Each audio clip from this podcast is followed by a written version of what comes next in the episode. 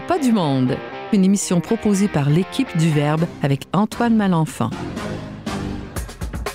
Aujourd'hui, à l'émission, on déguste la chronique Tout ce qui, tout ce qui reste euh, dans le frigo de mon rédacteur adjoint euh, au magazine Le Verbe, James Langlois. On reçoit la cinéaste de la relève. On sait pas ce qu'elle relève, on va le découvrir, Noémie Brassard, pour parler du mois du documentaire. Et finalement, on découvre les différentes communautés chrétiennes de l'Orient avec notre collaborateur et agent pastoral en résidence, Alexandre Dutil. Bref, on n'est pas du monde.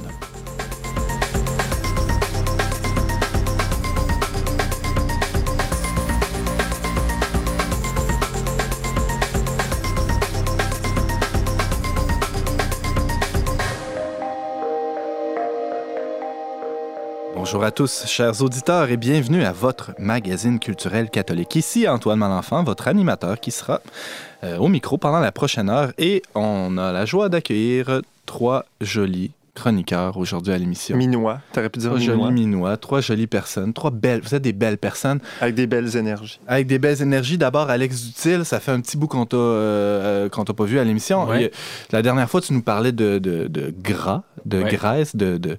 C'était une théologie du gras. C'était un peu particulier. hein. On a eu euh, pas trop de plaintes, finalement. euh, un peu moins que ce qu'on attendait. C'est une bonne nouvelle. C'était excellent. comme euh, C'est délicieux C'était comme succulent. C'était succulent. Euh, Aujourd'hui, tu nous parles d'autre chose. Ouais, oui. Ben, aujourd'hui, je vais vous parler de quelque chose qui me tient beaucoup à cœur, les, les chrétiens d'Orient.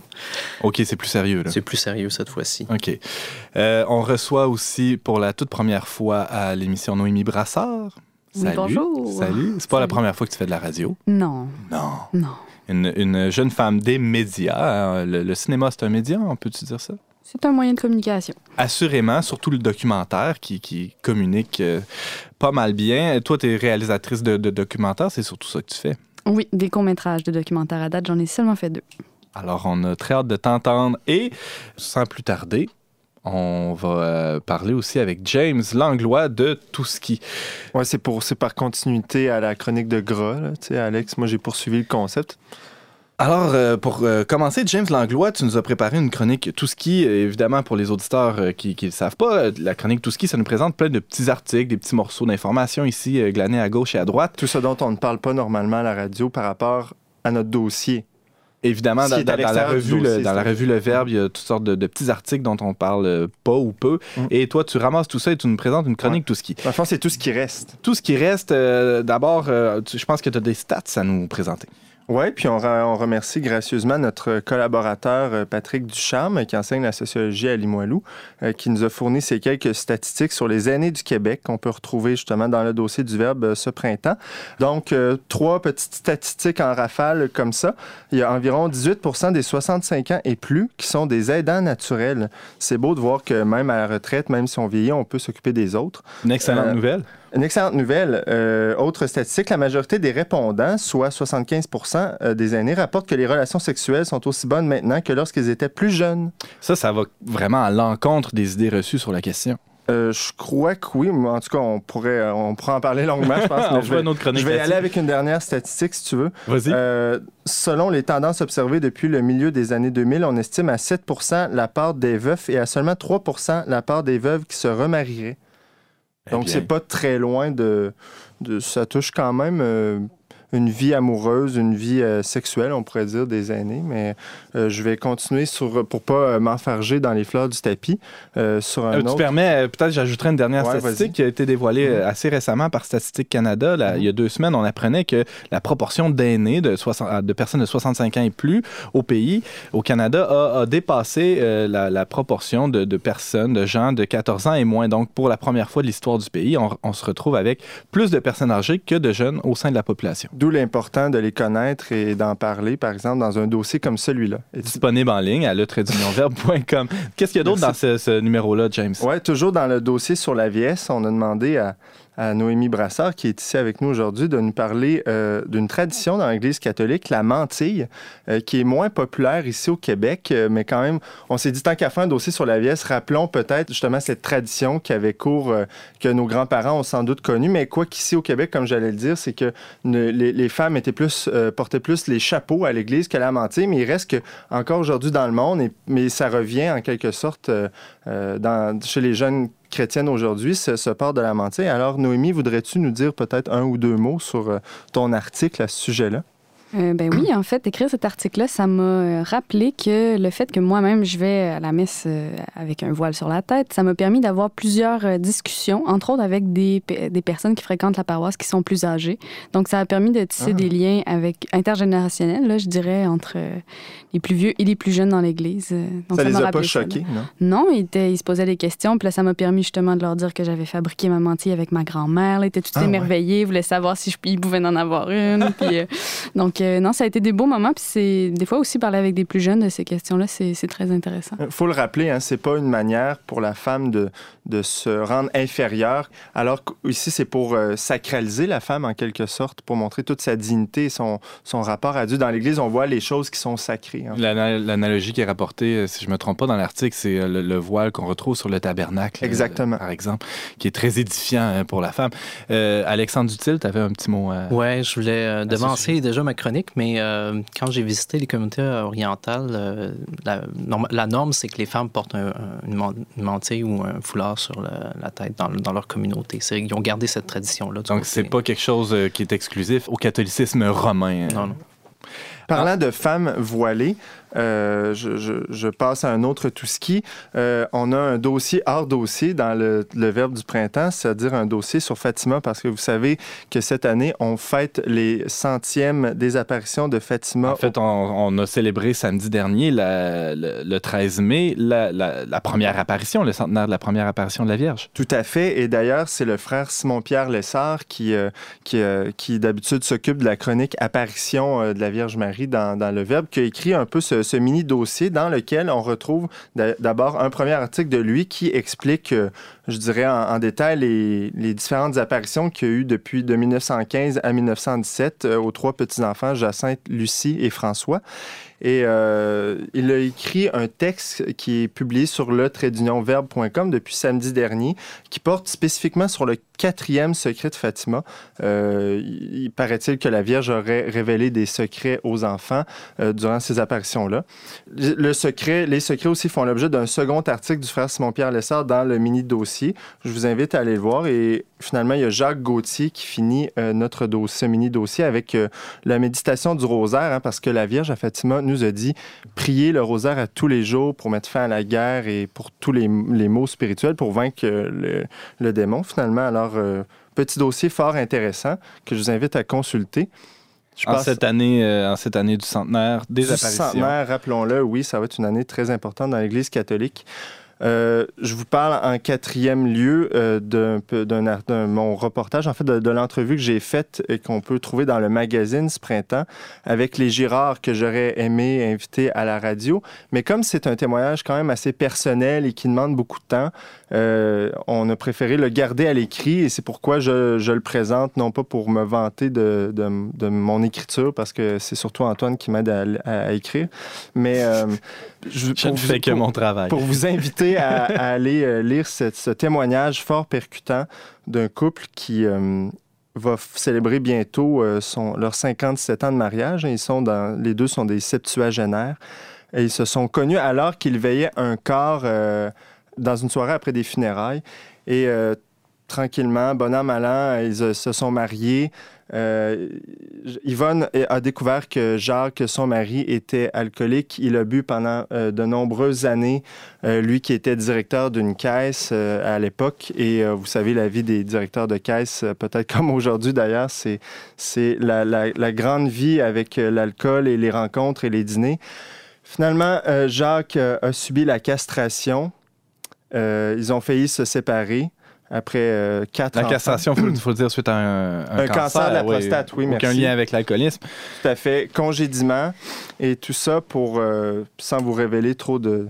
De, Mais de bref, punch, ce qu'il faut retenir, c'est que ce couple-là, euh, c'est une vie euh, littéralement d'échec. De, de- c'est un désastre. Euh, Yvonne, c'est loin d'être un modèle. là. Yvonne me le disait elle-même, hein, notre histoire est pas si belle que ça, mais à quelque part, oui, elle est très belle parce que euh, de voir autant de, de difficultés et autant d'échecs, et malgré tout, le couple a réussi à rester ensemble. Et comme je le disais au départ, 57 ans de mariage, c'est c'est fort, là. Euh, c'est un, témoignage, moi, qui de, les rencontrer d'abord, puis d'avoir parlé avec eux. Hein. on voit qu'aujourd'hui, euh, même, encore, ils, apprennent, ils sont toujours à l'école du pardon. Après tant d'années, après tant de, de, difficultés, ils continuent à apprendre à se connaître. Et évidemment, comme je le disais, après la castration de, de Jacques. Hein. On ne vit pas euh, la vie de couple de la même manière. Euh, dans une on doit nécessairement vivre une sexualité qui, est tout autre.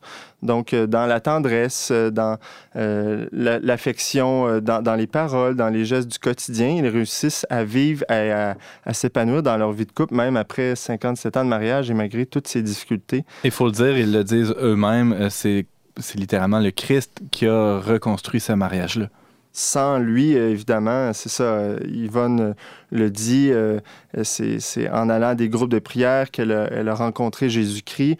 Jacques lui-même, qui était délivré complètement de manière, on pourrait dire, miraculeuse de son alcoolisme après s'être mis à genoux et avoir crié vers le Seigneur en lui disant si je veux rester avec ma femme, j'ai besoin que tu me délivres de ça. Et il a été. Il faut, faut, le dire, du jour au lendemain, il n'a jamais rebu depuis ce temps-là. Un reportage passionnant euh, intitulé Le verre à moitié plein des Girards. Joli titre. James Langlois, tu nous parlais de cet article qui est disponible sur le trait verbe.com. Magnifique photo, faut le souligner aussi, euh, du photographe euh, assez connu dans la région de Québec qui s'appelle Elias Jamil, qui est un nouveau collaborateur au Verbe. Tout à fait, des photos argentiques d'ailleurs, disons-le. Ça vaut la peine de on a quand même fait cet effort dans, ce dossier du Verbe d'avoir euh, toutes des photos argentiques aussi. Ce qui est quand même un, look. Euh, très vintage. très intéressant. Je sais pas unité graphique, ouais, euh, rétro. Rétro, ouais, c'est ça. Ensuite, dernier petit tout ski, James, rapidement, en une minute, tu nous présentes le saint de la semaine. Oui, cette semaine, on fête Saint-Jean, premier pape et martyr, le 18 mai.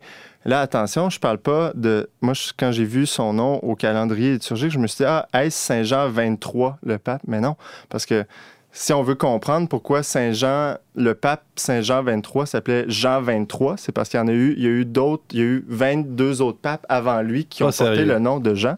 Ben oui, non, je suis sérieux. C'est pas Saint-Jean non plus l'apôtre parce qu'il n'a pas été, bien qu'il ait été évêque en quelque sorte, il n'a pas été euh, pape. Et euh, donc, Jean Ier, qui était le 53e pape, on parle de 523 à 526 après Jésus-Christ. Donc, Alex Dutil, toi qui te passionnes pour l'histoire de l'Église et les, les chrétiens, l'histoire des, des, théologiques aussi, ça doit en quelque sorte tomber dans tes cordes, euh, parce que Jean euh, qui est né en Toscane vers 460. Euh, donc, il est rentré dans les ordres. Euh, il a étudié, il a fait des brillantes études à Florence, puis ensuite à Rome. Et c'est le Saint-Pape Gélase I, juste avant lui, qui l'a créé cardinal prêtre.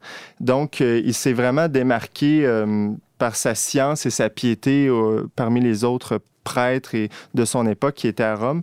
Et euh, pourquoi je parlais un peu de l'histoire du développement théologique, c'est parce que à, l'époque-là, il y avait ce qu'on appelle les barbares, hein, le, roi des Ostrogoths. Théodoric le Grand, qui était lui de religion arienne. Hein. donc, on sait les Ariens qui disaient que Jésus-Christ n'était qui n'était pas à la fois Dieu et qui n'était pas non plus un homme, et qui était quelque chose de, bizarre entre les deux. Là, de démiurge. Ouais, c'est ça.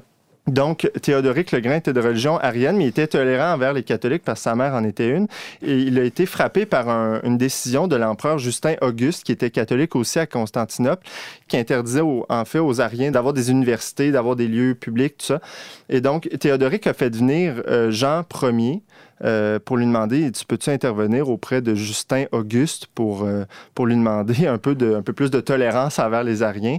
Et là, le, pape Jean Ier lui a dit je vais aller le voir. moi, je suis pas d'accord nécessairement. Évidemment, je veux pas que les Ariens aient leur place, mais je vais essayer de discuter avec lui pour voir si vous pouvez pas créer, avoir un peu plus de communion. Hein. Donc, c'est déjà une forme d'œcuménisme à l'époque, en quelque sorte.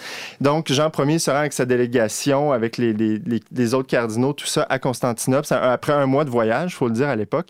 Il rencontre euh, Justin. Euh, finalement, Justin refuse. Demande à Justin d'être clément. Justin refuse. Euh, on dit qu'il a été accueilli comme Saint-Pierre lui-même par l'empereur, qui s'est prosterné, qui a voulu se faire couronner une seconde fois. Et donc là, malheureusement, Jean, Jean Ier euh, revient à Ravenne où il rencontre Théodoric, euh, qui avait fait assassiner Boès un peu quelques, quelques, dans les semaines qui ont précédé. et donc, il a fait jeter le pape avec sa suite en prison où il a mouru de faim et de soif le 18 mai 526. Et Théodoric aussi euh, est mort en août, euh, en août qui a suivi. On doit à Jean Ier, évidemment, la restauration des cimetières romains de Saint-Néré et Achillée, d'avoir restauré ceux des Saint-Félix et de Sainte-Priscille. Il a fait aussi relever de nombreuses basiliques qu'on trouve à Rome, notamment la basilique La basilique Saint-Paul et euh, Sainte-Marie, Saint-Laurent, etc. Donc, euh, jeune pape, mais quand même à, connaître. Un très court règne de, quelques années seulement, mais mhm. qui a accompli beaucoup. Saint Jean Ier, qu'on célèbre le 18 mai. Cette semaine, James Langlois, tu nous présentais ta chronique Tout ski de la semaine. Rappelons que tu es mon rédacteur en chef adjoint euh, au magazine Le Verbe. Beaucoup de plaisir à travailler avec toi. On peut te lire également sur notre blog, le où on peut retrouver plusieurs articles que tu as nommé aujourd'hui et t'entendre également. On peut t'entendre ici à On n'est pas du monde de manière très régulière. Merci James d'avoir été avec nous. Quand mon verre aux tes extrêmes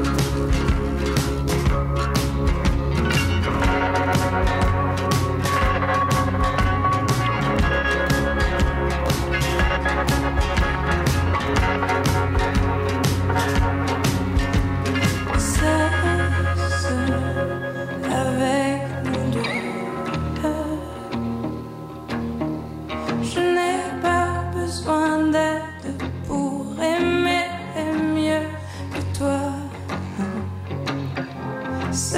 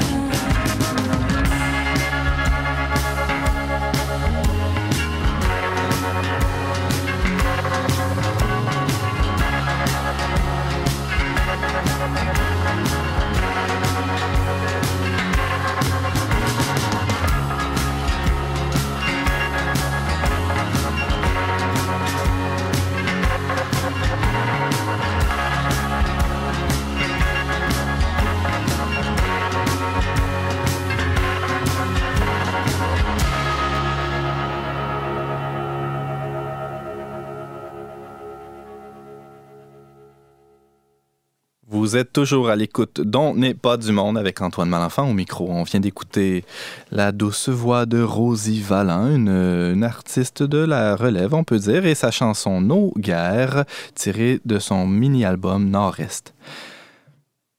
On reçoit, euh, je le disais un peu plus tôt, on reçoit à l'émission Noémie Brassard, qui est une euh, jeune cinéaste de la relève. Elle est aussi adjointe aux communications chez Spira.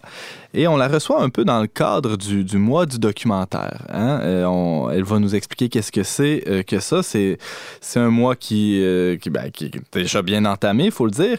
Noémie Brassard, pour ceux qui ne la connaissent pas aussi, il faut, on peut le, le, rappeler, elle a fait notre première page au magazine Le Verbe en juillet 2016, justement dans notre dossier qui traitait du sujet du cinéma.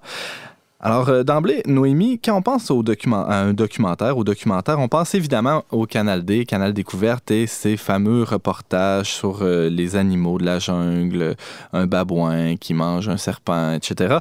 Euh, est-ce que c'est ça, un documentaire, ou est-ce que ça peut être autre chose que ça? Noémie. Ben, en fait, tu as déjà dit un mot-clé, tu as dit reportage. Donc, Oh. déjà, il y a une nuance importante à amener. Souvent, ce qu'on voit à la télévision, ça va être des reportages. Euh, ce qu'on entend par documentaire, souvent, c'est qu'on est capable de sentir le point de vue d'un auteur derrière.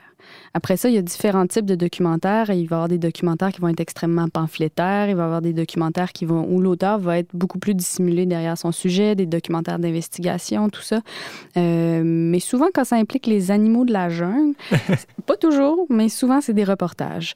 Euh, donc, il peut y avoir des documentaires à la télé. Ça va être des formats souvent, euh, on va reconnaître une structure. Là, ça va être souvent, par exemple, très sensationnaliste ou tout ça, mais il y a une différence entre documentaire et reportage. Fait qu'un documentaire peut aborder différents thèmes, pas seulement euh, les pingouins de l'article, c'est ça. Rarement les pingouins de l'Arctique, d'ailleurs. Ça, ça va souvent. euh, Les films qu'on voit le plus fréquemment, ça va être des films à- avec des questionnements sociaux, politiques. Il va y avoir beaucoup de portraits, euh, des films euh, sur la vie de gens exceptionnels, des choses comme ça.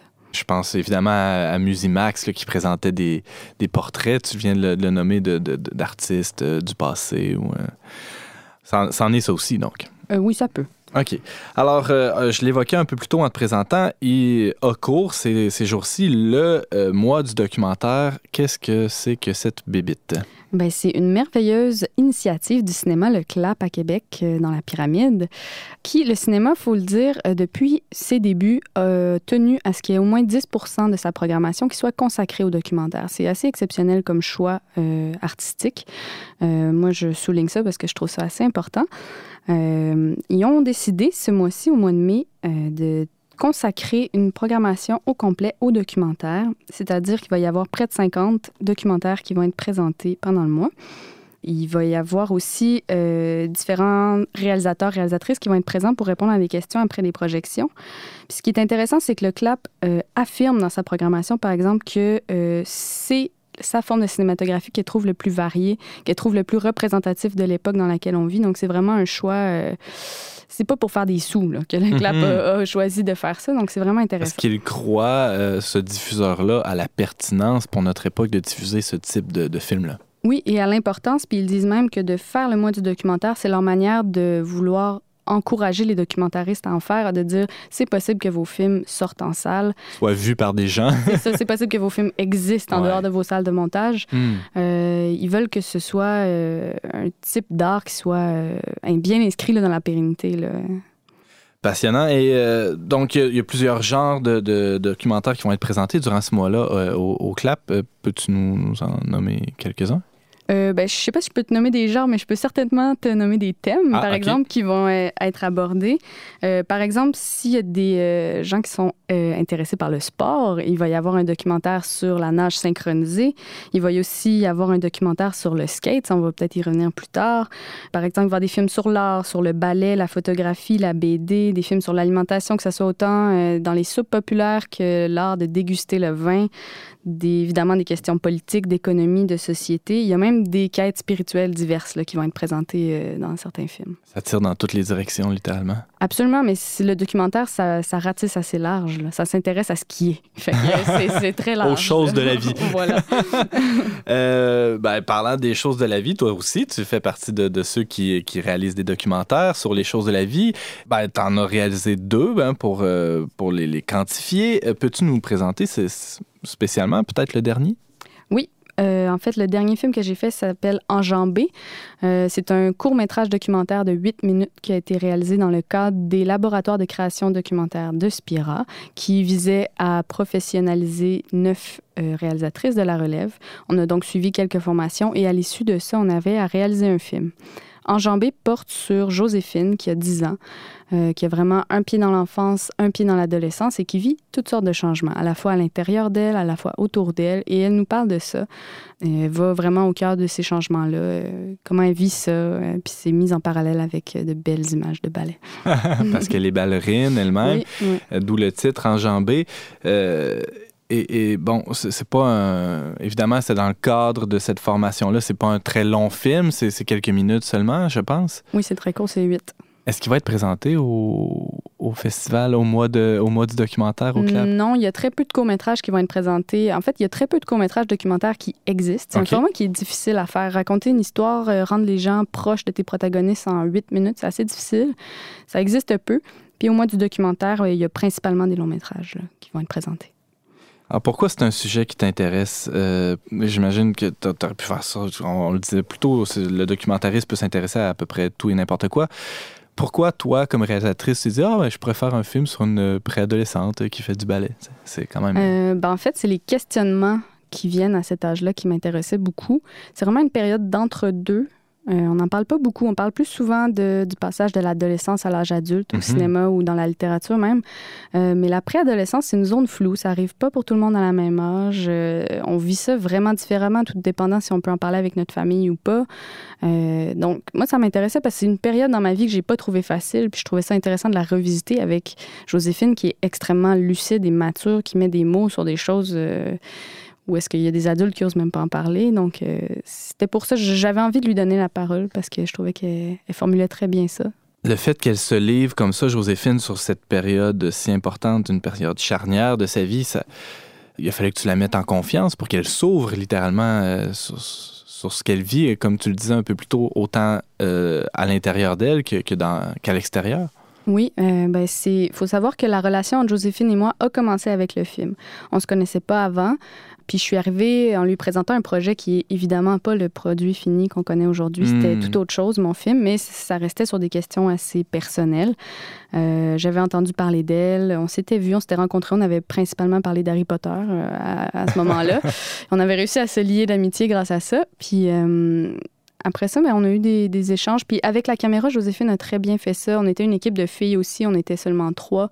On était dans sa chambre. On était dans des lieux qu'elle connaissait. Elle savait euh, ce dont on allait parler. Puis elle savait aussi qu'on avait que j'allais lui présenter le film avant de le présenter à tout le monde. Donc elle avait encore une liberté de revenir sur ce qu'elle disait. Donc je préférais qu'elle m'en dise plus hmm. qu'au au lieu qu'elle se censure. Donc c'est par la suite qu'on vérifiait si elle était bel et bien à l'aise avec le fait que ce film-là vive indépendamment d'elle parce que maintenant déjà elle a vieilli, là, Joséphine elle a 11 ben ans puis elle regarde ça puis elle trouve ça étrange. Mais euh, c'est ça. Donc c'est important pour moi aussi de, de, lui faire valider euh, le film avant qu'il existe. Alors, Noémie Brassard, euh, tu nous parles de, du film Enjambé que tu viens de réaliser, en fait, que tu as réalisé dans l'an passé. Mais tu nous parlais un peu avant aussi du mois du documentaire qui a cours au CLAP euh, ces jours-ci. J'imagine que comme réalisatrice, tu dois t'inspirer de, de, ce qui se fait ailleurs, des autres réalisateurs euh, autour de toi. Qu'est-ce, que, qu'est-ce qui t'inspire, toi? Euh, ben, par exemple, dans la programmation euh, qu'il y a en ce moment euh, au CLAP, il y a plusieurs films. On s'entend qu'il y en a 48, puis là-dessus, mhm. j'aurais envie d'en conseiller la moitié. Puis même ceux que je connais pas, je vous dirais d'aller les voir parce que c'est toujours bien d'aller en voir. Mais j'en ai sélectionné quelques-uns qui, qui pourraient peut-être plaire aux auditeurs, auditrices de cette émission. Par exemple, il y a évidemment le film Demain, dont on a parlé dans une émission précédente. film français avec lequel on peut faire beaucoup de liens avec l'écologie intégrale présentée par le pape François, qui a remporté le César euh, du meilleur documentaire en 2016. Un autre film qui pourrait être intéressant, qui fait peut-être un lien aussi avec euh, votre dossier sur les Autochtones qui a été publié à l'hiver 2017, c'est le film Nalois de Christian Mathieu Fournier qui présente Ruth, qui est la dernière survivante d'un tout petit village dans le Grand Nord canadien. Euh, suite à, en, 1943, il y a 24 personnes qui sont décédées dans ce village-là, c'est-à-dire plus de la moitié de la communauté. Donc, c'est vraiment un minuscule village. Et ils mhm. sont décédés dans d'étranges circonstances. Et elle, elle retourne sur les lieux. Euh, c'est présenté deux fois euh, pendant le mois du documentaire. Et ce film-là a aussi gagné un prix au Festival d'art de Percé. Il n'y en a pas un autre aussi sur les Autochtones? Euh, Il y en a plusieurs. C'est sur, euh, je crois, une prison avec, a beaucoup de détenus autochtones. C'est le même réalisateur qui avait fait De prison en prison, Dave Patrice, si je ne me trompe pas. un autre film qui peut peut-être vous sortir de votre zone de confort, ça s'appelle Surfer sur la grâce de David Béricard. C'est un cinéaste de la ville de Québec qui s'est intéressé pendant cinq ans à son frère qui est champion de, en slalom de skate. Donc, la planche à roulettes, c'est bien de ça dont on parle. Euh, pendant cinq ans, c'est ça, il l'a suivi. Puis il a voulu faire un parallèle entre sa vie et celle de son frère parce qu'il disait que les deux étaient à la recherche de la grâce et dans leur pratique artistique et dans leur pratique sportive.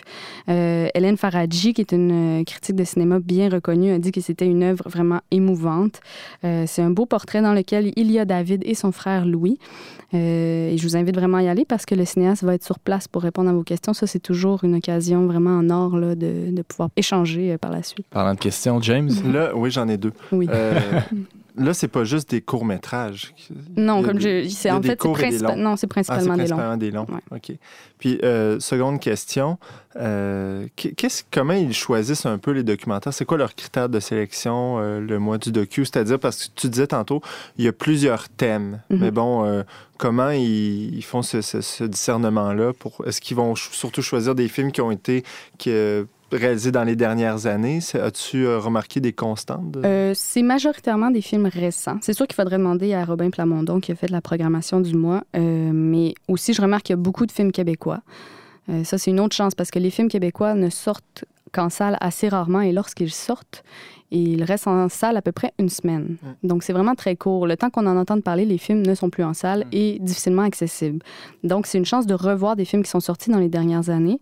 Il y a des films comme Surfer sur la grâce, où est-ce que c'est leur sortie officielle en salle, c'est au moins ah, documentaire. Ouais. Dirais-tu que c'est les films qui sont là, ce sont un peu la crème de la crème? Ben ça, c'est toujours un peu relatif à la personne qui les programme, mais j'imagine que euh, M. Plamondon a choisi euh, la crème de la crème à ses yeux. Mais, euh, Dans le sens que c'est des films qui auraient gagné des prix. Oui, il y en a plusieurs qui ont été primés. la majorité ont été programmés dans des festivals déjà internationaux. puis ce qui est intéressant aussi, c'est qu'on voyage avec ce mois-là. On voyage du Québec au Cambodge, aux États-Unis, en Israël, en Turquie, au Royaume-Uni. On fait vraiment un tour du monde. même il y a des films québécois qui sont tournés ailleurs. Donc ça, c'est intéressant aussi de voir un regard d'ici sur ce qui se passe ailleurs. Euh, c'est une programmation qui est assez éclectique. Là. Il n'y a pas un filon au niveau du thème, mais euh, le sous-titre du mois, c'est Un monde en perspective ça peut peut-être éclairer ton. si Enjambé avait été un long métrage, il aurait peut-être été. peut-être. Après ça, ça dépend de la définition de la crème Parce de la qu'Enjambé, il faut le dire, a participé à des festivals. Tu t'es promené un peu avec ce film-là? Oui, ben les Ou le film s'est promené sans toi des voilà. fois aussi. C'est ça que je dis souvent, c'est que les, mes deux films ont plus voyagé que moi euh, dans la planète. Mais oui, j'ai eu la chance de les accompagner. J'ai accompagné Des Friches, mon film précédent en Ukraine. Ça, c'était une expérience vraiment mémorable. Euh, puis j'ai accompagné récemment, vraiment tout récemment, Enjambé euh, à Florac. C'est un festival qui est dans le sud de la France, au cœur des Cévennes, dans un petit village absolument magnifique. Euh, puis le film là-bas euh, a été vraiment bien reçu par les gens du village. Il faut dire qu'il y a 2000 habitants à l'année là-bas, puis il était 80 dans la salle. Ah, c'est un bon ratio, ben c'est bon. puis j'ai aussi animé ensuite un atelier au collège avec des jeunes, puis ça, c'était comme un de mes rêves avec ce film-là, c'était de le présenter devant des jeunes de l'âge de Joséphine. Ça, c'était. Je me demandais vraiment comment ça allait être accueilli. C'était vraiment intéressant à vivre. Noémie Brassard, tu nous parles de ton film Enjambé. As-tu d'autres projets en cours pour, euh, pour la suite des choses? Toujours une question un peu glissante. Là. On dirait que j'ose pas répondre, ça m'engage, on dirait, à faire des films après, mais... Euh, Dis-nous juste que tu vas en faire d'autres. Ben, j'aimerais beaucoup ça, mais j'aimerais ça travailler avec les archives, puis particulièrement avec les archives euh, du cinéma qui étaient faites par les religieuses avant au Québec. Mais je ne oh. pourrais pas en dire plus que J'ai vu le journaliste de la presse là, qui a fait un portrait sur Enjambé. Là. Il, t'exhortait presque à faire un long métrage à la oh. de Il y a de la pression, c'est bon. Moi, je le souhaite en tout cas. Moi aussi. On le souhaite tous. Noémie Brassard, tu nous parlais du mois du documentaire qui a cours présentement au cinéma Le Clap de Québec. Euh, avis aux auditeurs de toute la province. Hein. c'est un événement à ne pas manquer jusqu'au 31 mai. Pour toutes euh, les informations concernant le festival, allez à moi du doc en un mot, m o i s d u d o c.ca on peut se tenir au courant des projections de ton film Enjambé sur la page Facebook du film. Sur Facebook, tapez Enjambé tout simplement. Rappelons que tu travailles comme adjointe aux communications chez Spira et on est très heureux de te compter aussi sur notre conseil de rédaction au magazine Le Verbe. Merci beaucoup, Noémie. Merci, Antoine.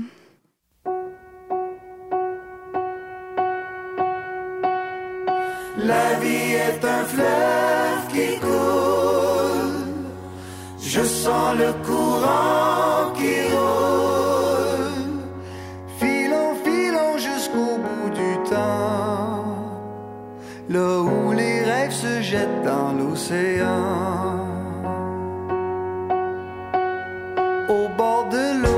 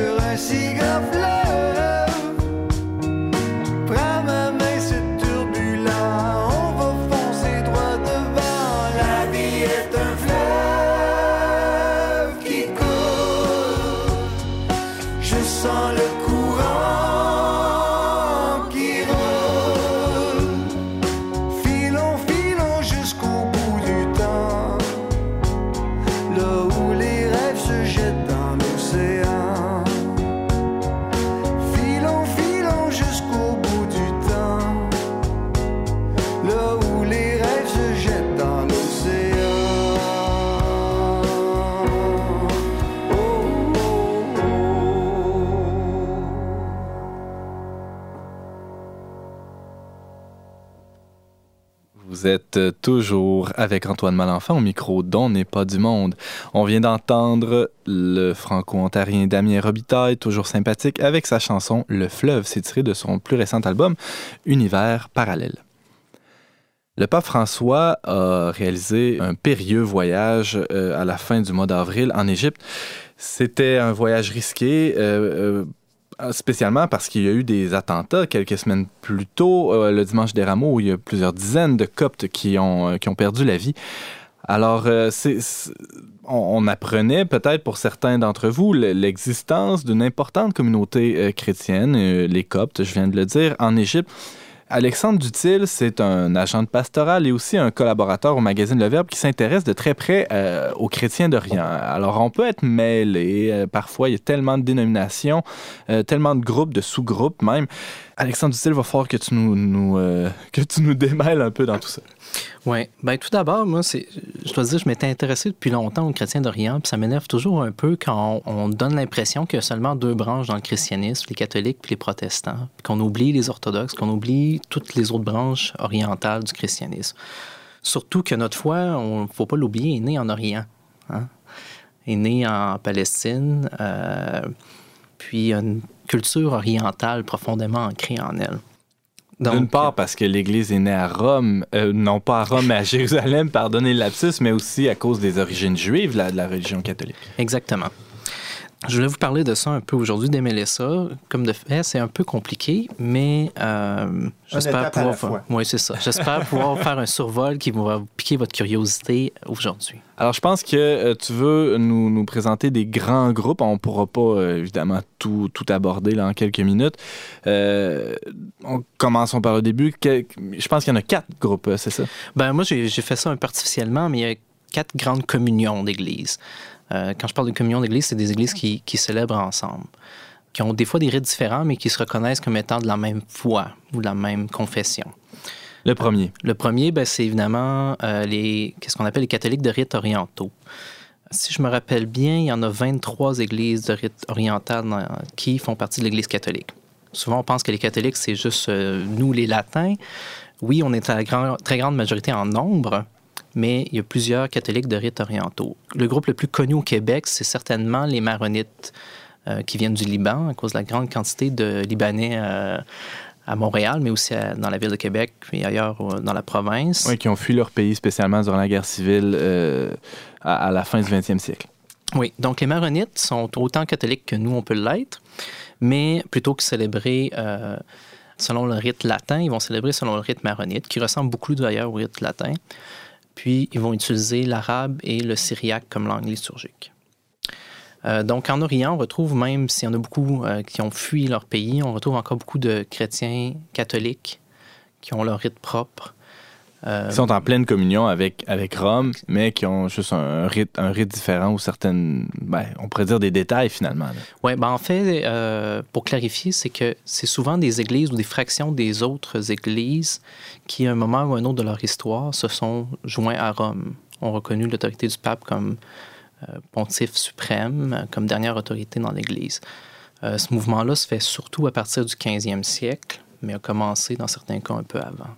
Donc, c'est des églises qui étaient séparées ou euh, qui, qui sont des églises héritières du, du, du grand schisme d'Orient, mais qui, pour euh, toutes sortes de raisons, à un moment, euh, spécialement à la fin du Moyen Âge, se sont ralliées à l'autorité pontificale. Oui, c'est ça. Un deuxième groupe. Le deuxième groupe, euh, c'est celle qu'on appelle maintenant les églises des deux conciles, donc qui, qui ont les deux premiers conciles en commun avec nous, donc Nicée et Constantinople, puis qui se sont séparés après. Des fois, on les appelle les églises nestoriennes. mais- Pourquoi elles s'appellent nestoriennes? ben, c'est lié au fait justement de l'histoire de leur séparation. On essaie d'éviter ce terme-là aujourd'hui parce que c'est un peu péjoratif, mais euh, pour une histoire courte, c'est que le patriarche Nestor euh, a été condamné par le troisième concile écuménique en 431, qui était le concile d'Éphèse. Puis euh, ces églises-là se réclament de la pensée de Nestor. Euh, mais leur pensée a évolué, puis c'est plus exactement la même chose que ça a déjà été. Je ne veux pas rentrer dans tout le débat théologique. Euh, Alors, qui on retrouve dans, dans ce groupe-là? oui, donc la principale église dans ce groupe-là, c'est l'église apostolique assyrienne, euh, qu'on retrouve surtout en Irak et en Syrie. Puis, bon, tout d'abord, elle se dit apostolique parce que c'est une église qui se réclame de la tradition de saint Thomas l'apôtre. Dans la tradition, on dit que saint Thomas est allé évangéliser en Syrie, mais aussi en Inde. Oui. Donc, il y a certaines communautés qui se réclament de lui encore aujourd'hui, dont cette église-là. Et la langue qui est utilisée dans cette communauté, c'est quoi? Donc, ils utilisent encore l'araméen syriaque, qui est la langue de Jésus, euh, encore dans le liturgie aujourd'hui. C'est une, des- une des particularités de cette église-là. Donc, cette communauté-là garde vivant un patrimoine euh, de l'humanité, un, pa- un patrimoine immatériel hein, absolument indispensable. Oui, un patrimoine de l'Église euh, très Aussi. important. Mhm. Vous avez peut-être entendu parler d'eux un peu indirectement dans les dernières années à cause que, malheureusement, ils font partie des victimes du groupe terroriste ISIS. Euh, appelé le, le groupe armé État islamique. Ouais, ou, euh, oui. Ou Euh, Daesh. Ou, Ou Daesh, oui, il y a plusieurs noms, là, mais euh, Donc, plusieurs des, des chrétiens persécutés par ce groupe ou qui doivent fuir leur village ou qui peut-être même ont immigré ici euh, au pays font partie de cette communauté-là qui, euh, qui s'appelle, rappelons-le, Église apostolique assyrienne, euh, que- qu'on retrouve spécifiquement en, en Syrie et en, dans le nord de l'Irak, j'imagine. Oui. Mais les relations sont assez bonnes avec l'Église catholique. Depuis le temps de Jean-Paul II, euh, les questions théologiques ont été assez bien résolues. Puis, euh, même euh, sous son pontificat, une permission spéciale a été donnée aux catholiques euh, de rite chaldéen, qu'on appelle, qui sont la version catholique de la même Le communauté, frère jumeau, là. Ouais. de communier dans les célébrations de l'Église apostolique assyrienne et l'inverse, les membres de l'Église apostolique assyrienne de communier dans les, dans les célébrations du rite chaldéen. Donc, si je suis chaldéen, catholique et je suis mal pris, euh, je suis loin de mon village pour toutes sortes de raisons et euh, je peux assister à, à un rite euh, apostolique assyrien sans problème avec euh, Oui. la, la permission de Rome. Oui, ben, cette permission-là était donnée surtout justement parce que c'est des églises qui étaient persécutées Mm. dans une base régulière. Puis pour que les fidèles puissent célébrer dans leur rite propre, euh, qui, qui s'appelle le rite euh, syrien occidental, ils ont permis l'intercommunion. C'est assez exceptionnel, mais ça montre aussi qu'il y a une, une proximité de, entre l'Église catholique et quand même un grand pas. Euh. Oui, James. Juste une question de clarification. Là.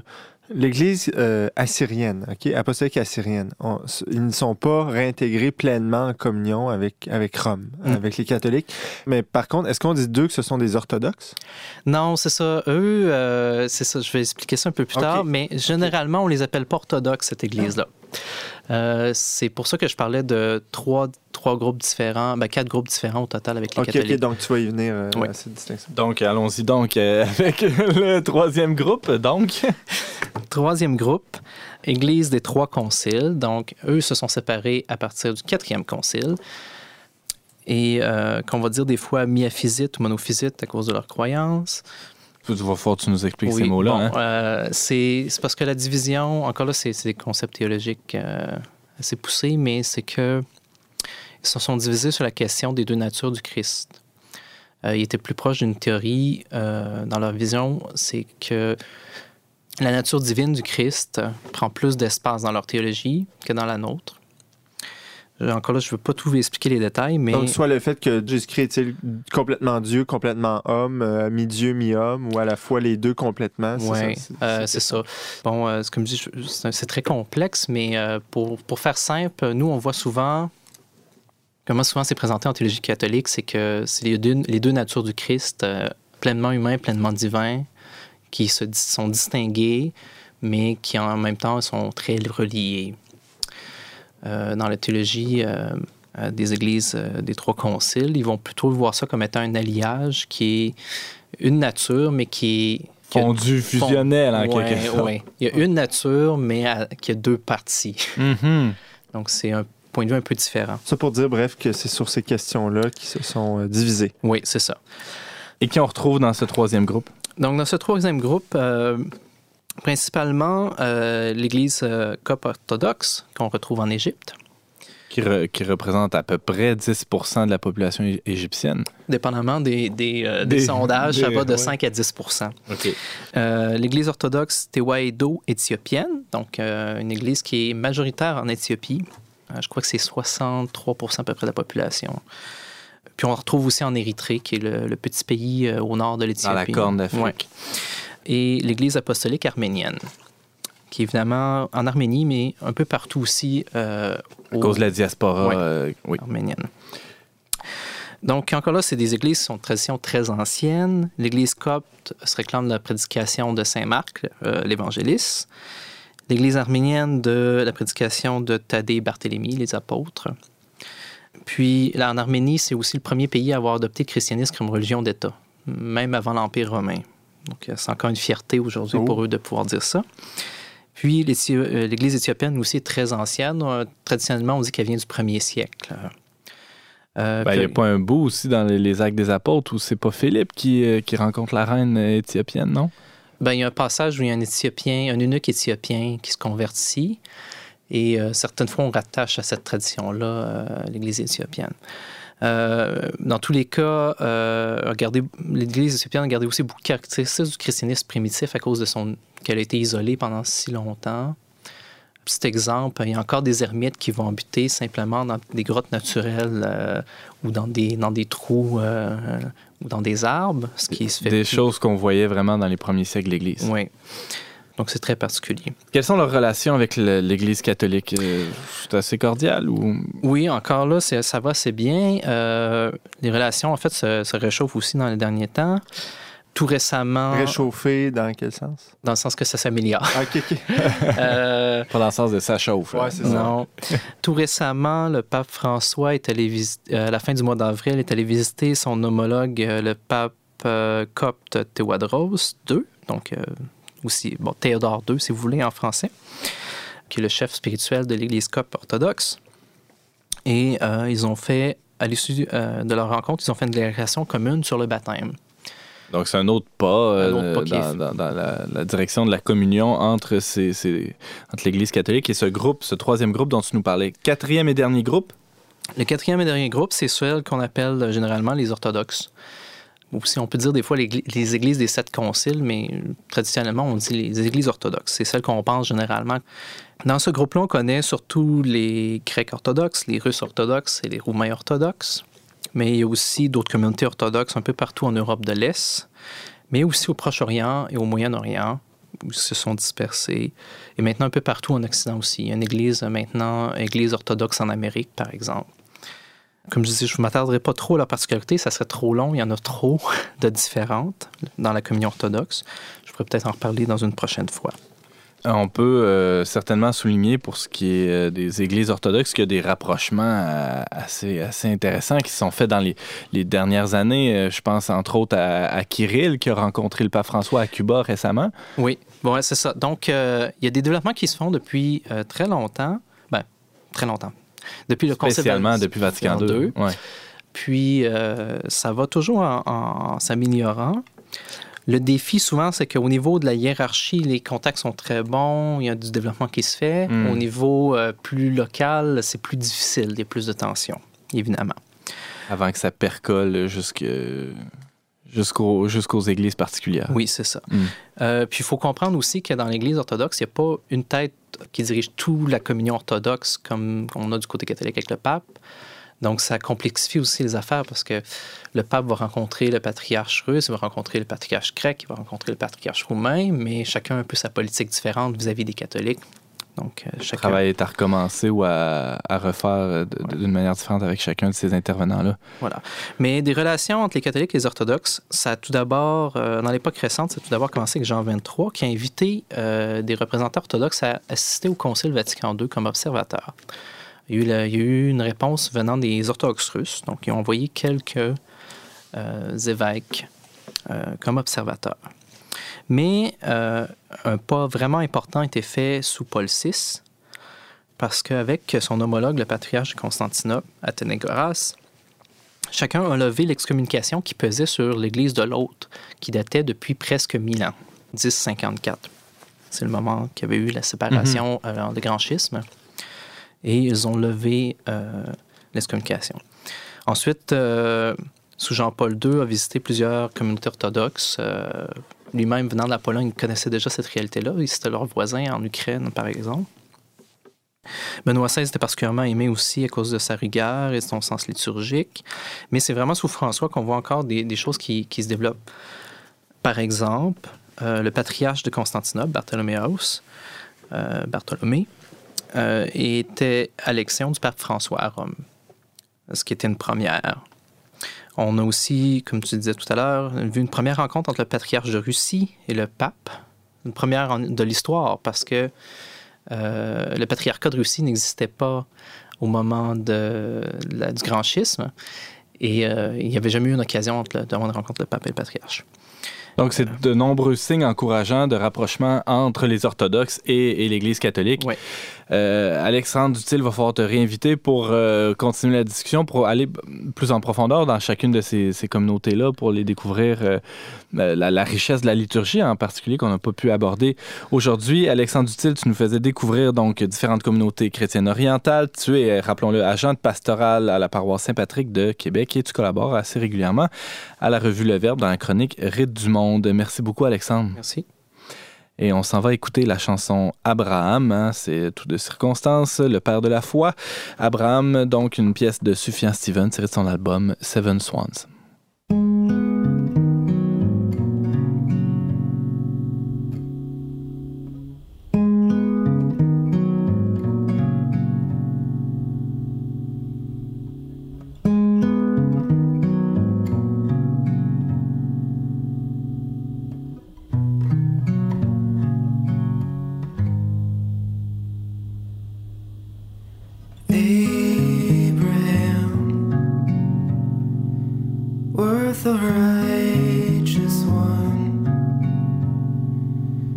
Take a pound.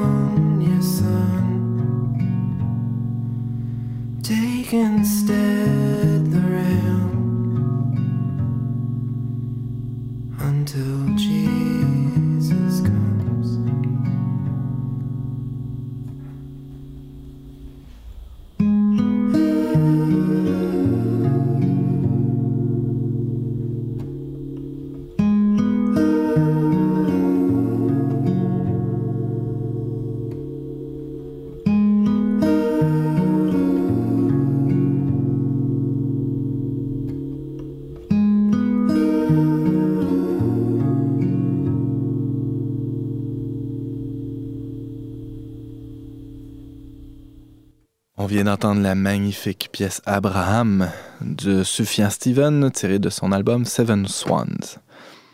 On parlait cette semaine de plein de belles choses. Il y avait les Tout Ski avec James Langlois, qui est rédacteur adjoint au magazine Le Verbe. On parlait aussi du mois du documentaire et du film Enjambé avec sa réalisatrice Noémie Brassard et de différentes communautés chrétiennes d'Orient avec l'agent pastoral et collaborateur également au magazine Le Verbe, Alexandre Dutil. Merci infiniment d'avoir été des nôtres, chers auditeurs. On vous attend la semaine prochaine, même heure, même antenne, pour un autre magazine dont n'est pas du monde. Au choix musical, James Langlois, à la réalisation technique, Yannick Caron, à l'animation, moi-même, Antoine Malenfant. Cette émission a été enregistrée dans les studios de Radio Galilée.